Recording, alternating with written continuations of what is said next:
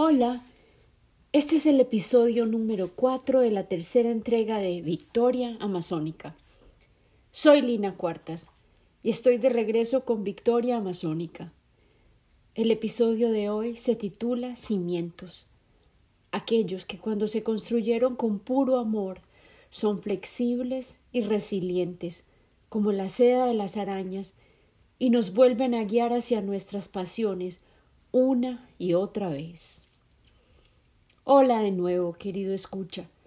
Hace cuatro semanas nos despedimos.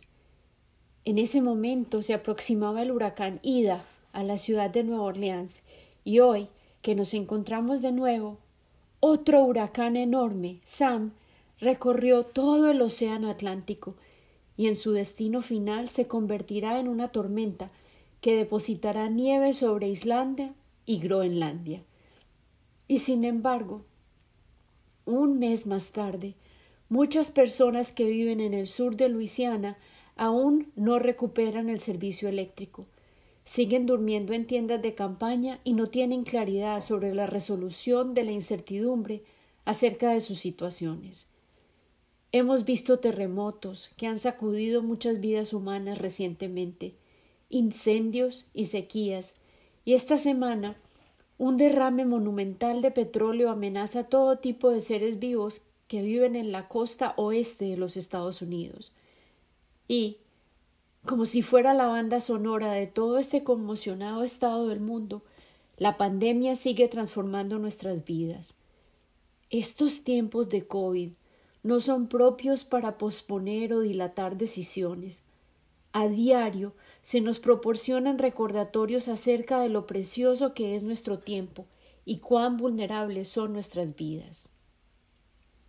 A medida que transcurren los días, a menudo pienso que parecemos niños, empujando los contadores de circunstancias en un gran ábaco, manteniendo la cuenta de nuestros días y apostándole a la vida, a pesar de las muchas amenazas que acechan nuestra existencia.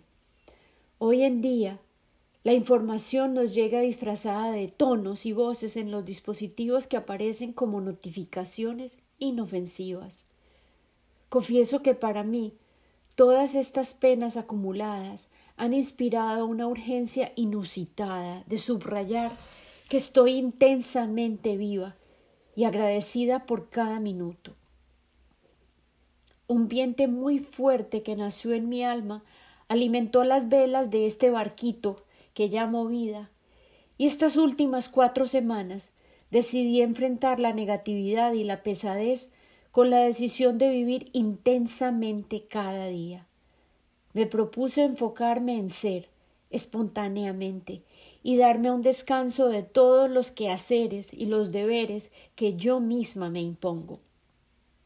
Y afirmo, sin vergüenza, que me comporté como una niña, como la pequeña Lina cuyo nacimiento celebré en el episodio anterior, y me dejé llevar por los gozos cotidianos de la vida.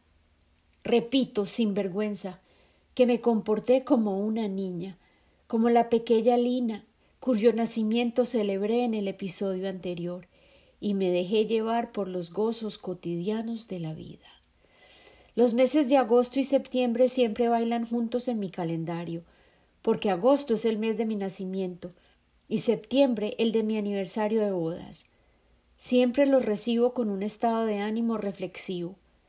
Cada año miro atrás, a los años que pasaron, las jornadas compartidas, las bendiciones vividas y la gratitud sentida. Y el cambio palpable de estación del verano al otoño se ajusta a mi actitud pensativa. A medida que caen las bellotas y cambian de color las hojas, y al llegar las corrientes de viento frío y las noches más frescas le inyectan un poco de hielo a las mañanas, la naturaleza en pleno parece susurrar.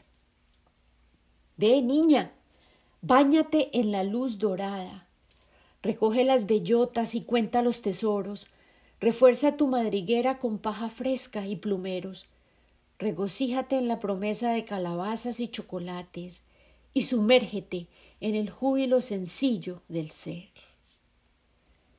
Mi intención era hedonista, y me dirigí a disfrutar todos los placeres y las alegrías contenidas en cada momento, que como fruta madura estaban listas para ser disfrutadas. Durante estas semanas recientes, en celebración del comienzo de un año nuevo de vida, abracé amigos que no había visto en meses. Llamé a algunos seres amados de quienes no sabía nada desde hacía varios días. Elegí ropa colorida para lucir en estos días y me corté el cabello, que estaba reseco por el sol y el cloro. Nadé con deleite en agua fría, cociné con amor, leí los libros que estaban acumulando polvo en el nochero, archivé, enmarqué y colgué fotos que habían estado escondidas en cajas, terminé cuadros que habían estado suspendidos, como sosteniendo la respiración, esperando su debida conclusión para poder ser libres. Volví a visitar mis bocetos, a releer mis historias, y de cuando en vez les recordaba a mis pulmones que respiraran profundamente, como la criatura que llega corriendo colina abajo, feliz de descubrir la plenitud del poder de sus piernas. Recordé, con toda intención, que el mundo es un parque de juegos y que mi tarea más importante es disfrutar de sus muchos misterios y mantenerme abierta y dispuesta a aprender con humildad a diario. Mi cerebro, en efecto, me volvía a recordar de este capítulo que tenía pendiente, de la historia que estoy compartiendo, pero a cambio de sentarme a escribirla o de contarla, opté por vivirla primero. Intenté sentirme igual a la Lina de un año y puedo reportar con alegría que esa pequeña permanece viva y presente en la versión número 52 de Lina hoy en día. Yo añoraba esos ojitos frescos, los labios ansiosos, los deditos ágiles, la posición alerta, las piernas capaces y poderosas, dispuestas a tomar un pasito a la vez. Pero al mismo tiempo pensé, ¿por qué no permanecer en el suelo, el reino de los pequeños humanos gateadores, y volví a descubrir que hay tantas maravillas que se pueden hallar en un poco de arena revuelta. Yo quería volver a encender la llama de un humano principiante, recuperar la curiosidad de quien nada sabe, y la certeza y la seguridad que hallé en la presencia de mi madre, en el mundo que preparó para mí, al deleitarse en mí, su primogénita, y su total entrega al oficio de ser mi primera maestra del amor. Y fue un regalo recordar lo que aprendí de ella, que si yo expresaba una necesidad, ella respondería de inmediato. Es más, era tal su efectividad que incluso lograba predecir lo que yo sentiría, aun antes de que yo pudiera expresar un deseo. Tan solo tenía pocas palabras durante ese primer año de vida, pero ella me leía como si yo fuera un libro abierto. Su presencia constante, su cuidado atento, establecieron una base sólida para mi desarrollo. Ella me bañaba, me alimentaba, me cambiaba el pañal tan pronto era evidente mi incomodidad, me sostenía en brazos y me daba la mano para que juntas descubriéramos las muchas maravillas que ofrece el mundo. Me leía libros, ponía música y bailaba conmigo. Me enseñó sobre el deleite del agua, el jabón y las burbujas.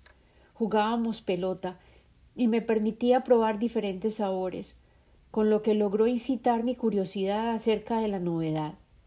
Creaba compotas de frutas y verduras nuevas para ampliar mis opciones de nuevos estímulos para mi paladar. Gracias a ella descubrí el refrescante sabor del agua helada y desarrollé un apetito para las experiencias nuevas que abundan por doquier, las que podía descubrir a través de los portales mágicos de los sentidos. Mi mundo fue expandiéndose gradualmente. Mi madre me llevaba al parque. Ese, el primero, se llamaba el Parque Pinocho. Allí experimenté el desconcierto de columpiarse en el espacio, el vértigo repentino del mataculín, o sube y baja, como lo llaman en otros países. Me encantó la idea de rodarme diagonalmente en la resbaladilla, o rodadero en colombiano, y luego aterrizar plop en mi colita bullonada. Ella me enseñó a sostenerme del pasamanos y me ayudaba a comprender que podía avanzar si soltaba una barra de metal, mecía mi cuerpo y agarraba la barra de metal siguiente como un verdadero mono. Ese se convirtió en mi pasatiempo favorito en los parques, sin importarme las ampollas que causaba. Recuerdo claramente el helado que rodaba por mi cumbamba, la golosina pegajosa que aún es mi favorita. También recuerdo y conservo mi absoluta fascinación con los pájaros. Había canarios y golondrinas que visitaban nuestro patio. Yo les decía pío pío si era tan evidente mi obsesión que papá Jaime armó una gran jaula al lado del acuario enorme que había preparado antes de mi nacimiento y mis pajaritos se volvieron mis compañeros de juegos. Los peces y los pájaros llenaban mi mundo de asombro. Yo ansiaba capturarlos, sostenerlos, verlos de cerca. Hoy, cincuenta y un años más tarde, los pájaros de todas clases visitan mi bosque, y yo visito los koi y las carpas que hay en mi estanque. Los alimento y me regocijo en su existencia, y permito que el tiempo pase, concentrándome en observarlos vivir intensamente, totalmente entregados a la vivencia de sus mundos alados y líquidos. Mi temprana infancia también incluía un elenco rotatorio de rostros humanos que visitaban y de lugares que explorábamos. Las voces y las risas eran abundantes y frecuentemente me pasaban de mano en mano, rodeada de conversación, y sin falta había mucha comida. La mayoría de las grandes reuniones eran en una gran cocina, la de la abuela Juana. Había tantas habitaciones intrigantes que podía investigar en esa casa enorme de techos abiertos, pero de todas ellas mi favorita era el solar, el patio posterior donde la abuela tenía sus gallinas. Ella me llevaba para que recogiéramos los huevos juntas, y siempre tenía sobras y pan viejo para sus pollas escondidos en su delantal. Las pollas la seguían como hijos fieles, y los huevos eran muchos, y nos proporcionaban comidas sabrosas sin fin. Hoy, cincuenta y un años más tarde, tengo mis propias pollas y las alimento y me hacen reír todos los días. También recuerdo el chillido del molino de la abuela. Ella molía sus granos de cacao asados, luego mezclaba la pasta de cacao con azúcar y formaba bolas de chocolate con las que prepararía el chocolate espeso para acompañar mi comida predilecta, las arepas frescas y calientes. Si tú me hubieras preguntado cuando era pequeña qué había en la casa de la abuela, probablemente te hubiera contestado que era una fábrica de arepas. Si la visitábamos por la mañana, tenía arepas blancas frescas, asadas en su parrilla de metal sobre la estufa eléctrica. Si volvíamos por la tarde, ya el menú eran arepas de chocolo, como llamamos al maíz tierno, y esas arepas son dulces y aromáticas. La olla a presión era una presencia permanente en esa casa. Se podía escuchar el pito de la olla que avisaba que estaba listo el almuerzo. La olla se usaba para preparar frijoles, estofados, sopas y, ante todo, el maíz trillado que se molería en el molino de metal. El molino era manual. La abuela giraba la palanca con su fuerte brazo derecho a medida que iba depositando los granos de maíz dentro del cabezal del molino, que parecía un embudo de metal, con su mano izquierda. El maíz caía, ayudado por la presión de su mano, y el rodillo que se escondía en el vientre del molino lo recibía, y al girar lo trituraba, impulsado por la palanca, de manera que el maíz que entraba en forma de granos salía convertido en una masa suave. La masa tenía un aroma irresistible para mí y siempre me ofrecía a ayudar a armar las arepas con la masa. Las arepas son tortas planas de maíz y pueden ser tan gruesas o delgadas como el consumidor prefiera. A la abuela Juana le gustaba que las suyas fueran tostadas, y por eso las hacía muy delgadas, y sus manos expertas sabían cómo lograr que la masa fuera dócil y se llenara de burbujas de aire al hornearlas, y esas ampollas reventaban en las arepas y se llenaban de mantequilla derretida. A mí me encantaba morder una arepa tostada y reventar las burbujas de aire que recolectaban mantequilla como oro líquido. Los huevos revueltos con cebolla, tomate, cebolla de rama y cilantro picados, nuestro versátil hogao, eran el perfecto acompañante para una arepa tostada. Yo aprendí a tomar café con leche en la casa de la abuela y eventualmente me permitieron tomar tinto, como los adultos, el café negro que se sirve para conversar y chismosear. Sin embargo, el chocolate caliente, rico en canela y azúcar, especialmente si el clima estaba un poco frío y las calles de Medellín se inundaban por la lluvia, era la bebida predilecta. Mientras las arepas se horneaban y la abuela arreglaba la mesa con sus platos de porcelana blanca, adornados con flores rosadas y un hilito de oro en el borde, yo me podía volar a explorar la casa. Me encantaba esconderme en el cuarto de la tía nena. Ella parecía tener una colección infinita de juguetes misteriosos. Tenía cajas de música, pelucas exhibidas sobre cabezas de icopor, lápices labiales para oler y probar, y siempre había perfume en el aire. Las manos de nena, siempre pintadas de uñas e impecables, parecían volar a mi alrededor llenas de gemas y anillos. Ella se sentaba a dibujar conmigo, a escribir cuentos, me escuchaba y me disfrazaba. Al jugar conmigo, Nena me estaba regalando su tiempo. Todos mis recuerdos de mi primera infancia son sensoriales, y el denominador común es el gozo, un precursor del gusto, aquello que mi madre insistiría su vida entera debería ser el eje de mi vida. Recuerdo el olor a torta casera recién horneada en nuestra pequeña casa, las arepas también allí, tostándose, y el olor seductor que avisaba, al aproximarse las once de la mañana, que el almuerzo ya estaba listo. En todo hogar respetable de Medellín, la comida del mediodía está lista antes de las doce. Si te hallaras en Medellín algún día y recorres un vecindario al cerrar la mañana, te sorprenderán los aromas de la sopa casera, el arroz recién hervido, plátano y carne fritos, y tal vez uno que otro ingrediente que no lograrás identificar, pero que seducirán tus sentidos. Nuestra cultura valora cuatro comidas al día, pero hay casas en las que son cinco por la media mañana, o hasta seis por la merienda nocturna. La comida es crucial para nuestro sentido de comunidad y bienestar, y establece rutinas que le otorgan sabor a los ritmos de la cotidianidad. El recuerdo de la siesta también permanece conmigo.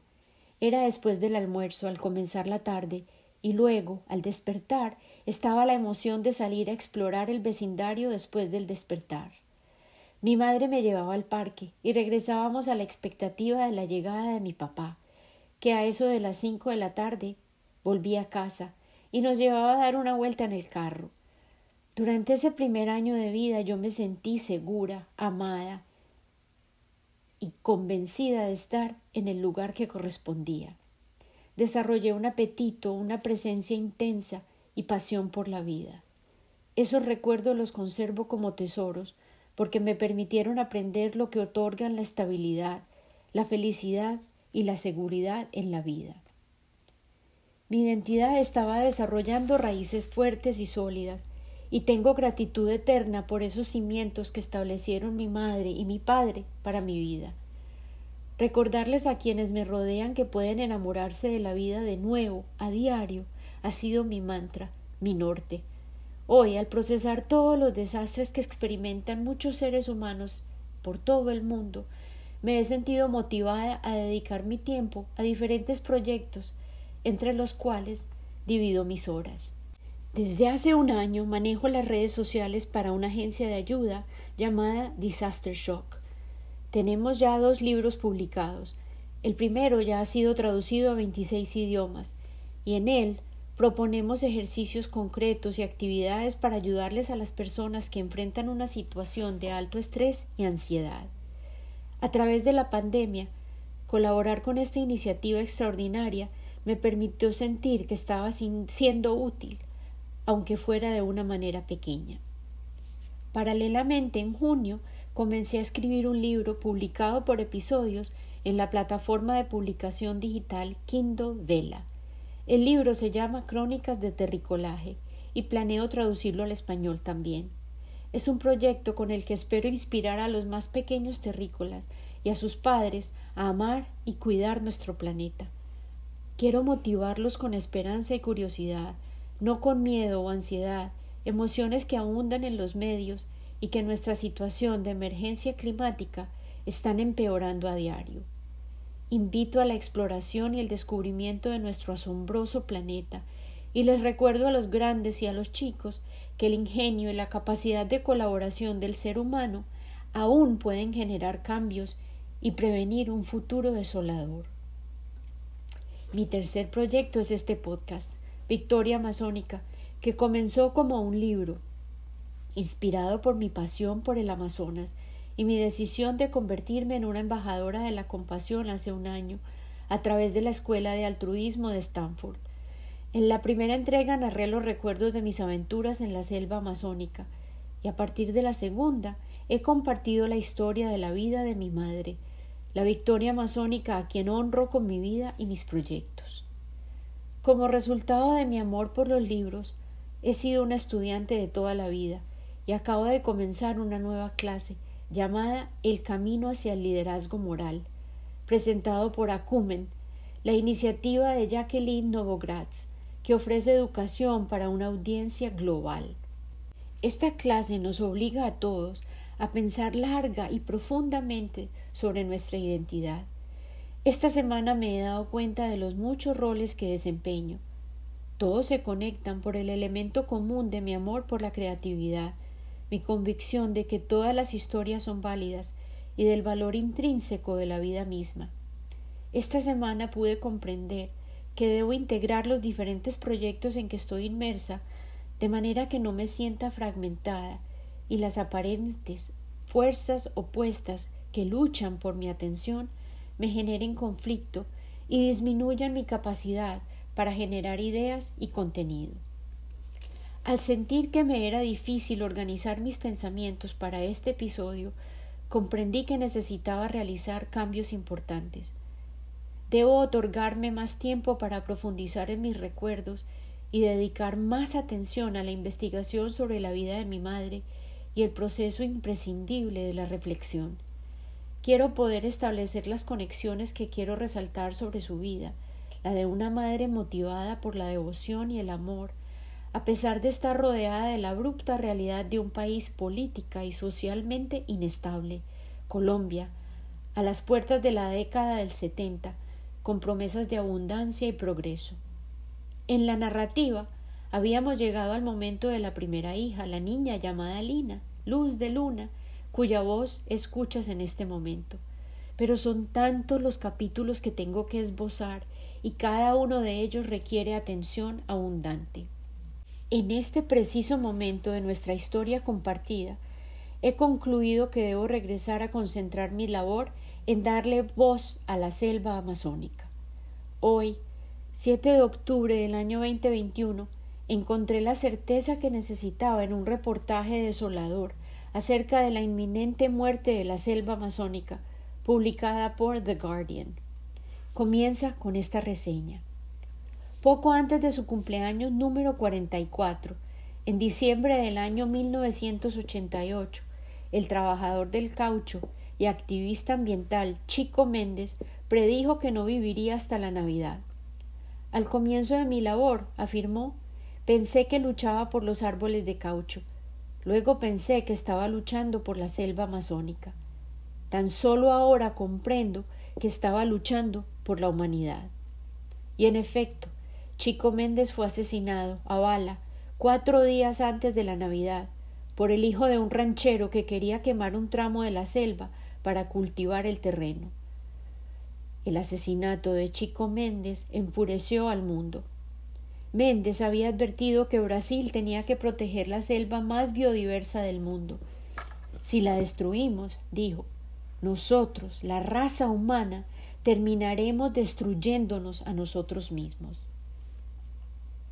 Desde el momento de la muerte de Méndez, casi un millón de kilómetros cuadrados del Amazonas un área aproximadamente del tamaño de los estados de Texas y Nuevo México combinados, han sido destruidos, principalmente en Brasil, pero también en el Perú, Colombia, Venezuela, Suriname, Guyana y la Guyana francesa. Eso equivale a la destrucción de mil acres cada día o 40 canchas de fútbol por minuto. Tan solo en Brasil, país que posee la mayor extensión de la selva, la velocidad en la que se está generando la destrucción ha incrementado en más de un 30%.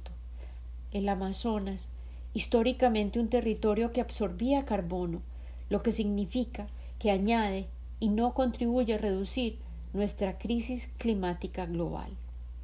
En resumen, el Amazonas agoniza. Bibliotecas enteras genéticas y sinfonías de especies árboles, pájaros, reptiles, insectos y mucho más, cuya evolución ha transcurrido durante siglos en permanente perfeccionamiento por el proceso de selección natural, se están eliminando para abrirle campo a las reses que emiten metano. Estas últimas palabras no son las mías, estoy citando textualmente el artículo. Hace ya unos dos años que yo he venido observando esta paulatina muerte, pero la situación actual parece particularmente desoladora. Bolsonaro, presidente del Brasil, ha sido un catalista de esta crisis compleja. El artículo continúa con esta afirmación. De seguir así, les habrá tomado a los oportunistas locales, armados con motosierras, retroexcavadoras y cantos de tierra, tierra, tierra, un poco más de un siglo destruir una selva húmeda de 10 millones de años de edad y compuesta de unos 390 billones de árboles. Tal vez entonces, en el futuro insoportablemente caliente y no muy distante, cuando los historiadores relaten las crónicas de la destrucción del planeta realizada por la humanidad misma, la muerte del Amazonas estará entre los crímenes principales y entre todas las razones por las que había que destrozarla, que parecían tan apremiantes en el momento aquel, parecerán intrascendentes, y al centrarse en la verdad esencial, dos causas fundamentales persisten la ignorancia y la codicia. En cuanto a mí, Lina Cuartas, aún persisto en conservar esperanza, y tan solo puedo reaccionar con mi poder para contar historias. Comenzaré mi regreso al Amazonas la próxima semana, con un episodio que había grabado anteriormente con la idea de comenzar un canal premium de Victoria Amazónica llamado Amazonia Meña. Quería compartir en él las muchas historias acerca de la selva, sus criaturas, habitantes y tesoros que he venido acumulando durante años, pero ahora se nos está acabando el tiempo. Tengo que centrar mi atención en la urgencia de mi mensaje, la importancia de mi desacuerdo, el poder de mi pasión por la selva esmeralda y debo comenzar hoy. Gracias por escuchar, por persistir en tratar de entender, por tu paciencia. Prometo regresar eventualmente a la historia de María del Pilar Uribe, que siempre está conmigo, pero ahora debo hacer un giro, un cambio de dirección y volar de regreso a la madre de todas las selvas, la que se alimenta de la madre de todas las aguas, el Amazonas. Con amor y gratitud, siempre, Lina.